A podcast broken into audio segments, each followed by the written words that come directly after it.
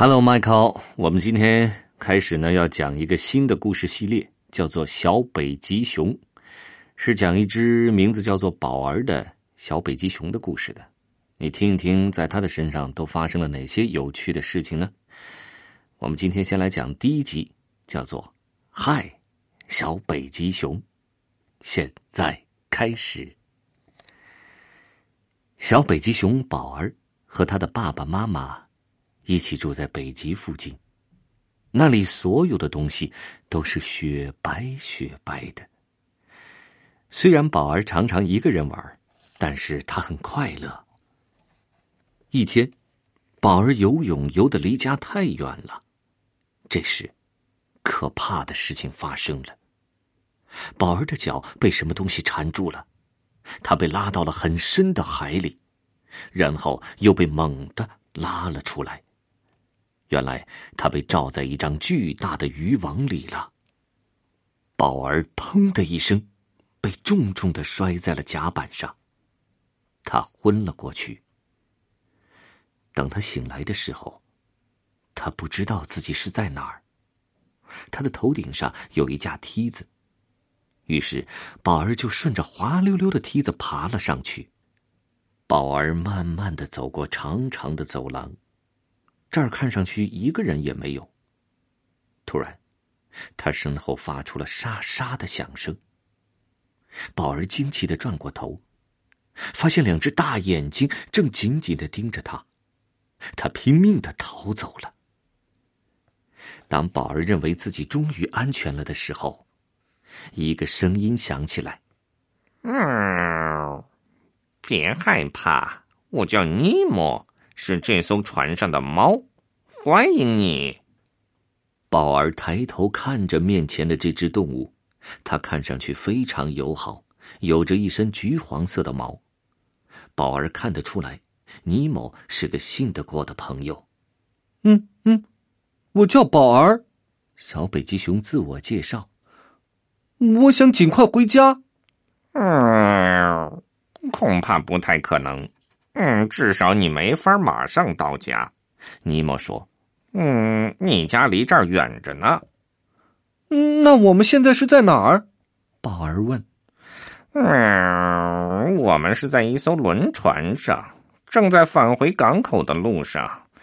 嗯，等我们到了那儿，我带你去见一些朋友，没准他们能帮上什么忙。不过，嗯，现在我们先吃点东西，怎么样？”我觉得你一定是很饿了，对吗？嗯。宝儿吃饱以后感觉好多了，他蜷缩在尼莫的身旁，很快进入了梦乡。一觉醒来，尼莫把宝儿带上了甲板。嗯，看呐！尼莫把手指向海平面，那里发着光，亮闪闪的。嗯。看见了吗？那就是港口，我们马上就到了。宝儿非常激动，他等不及了，真希望马上就到岸边。船一靠岸，宝儿就迫不及待的跟着尼莫悄悄的从甲板走到了通往港口的木板上。我说：“你尽量不要引起别人的注意，好吗？”，尼莫小声说道。木板另一头的情景让宝儿大吃一惊，那里看上去又脏又乱。嗯，这儿确实不怎么干净。尼莫叹了口气。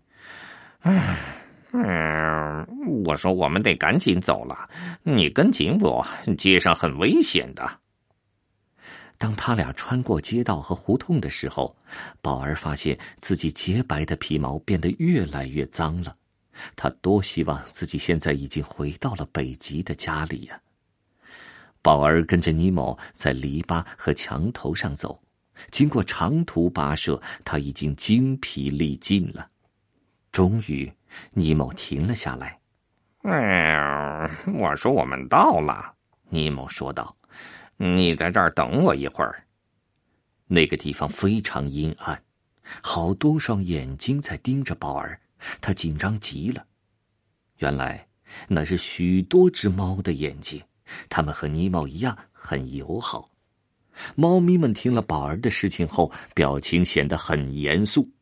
他们考虑了几分钟，然后一只黑白相间的花猫站了出来。他说道：“喵，我叫 Johnny，也住在轮船上。明天我的船要启程去北极。嗯，我们得赶在天亮之前登上船，好吗？”于是。宝儿、尼莫和 Johnny 不得不顺着街道和胡同跑回港口。宝儿太激动了，因为他马上就能回家了。他高兴的都忘记了注意路上来往的汽车，差一点被一辆大卡车撞倒。好在他及时赶上了轮船，可是他只能匆匆的向尼莫告别，以为船很快就要开了。那可真是一个伤心的时刻，对宝儿来说，船上的时间过得飞快。没有多久，他就在海平面上发现了熟悉的景物。快看那儿，Johnny！宝儿兴奋的叫起来：“快看，快看，那就是北极！它多干净，多白呀！我原来也和它一样干净，一样白的。”那天晚上，等船抛了锚，宝儿和角尼告别后，就向北极美丽的白色岸边出发了。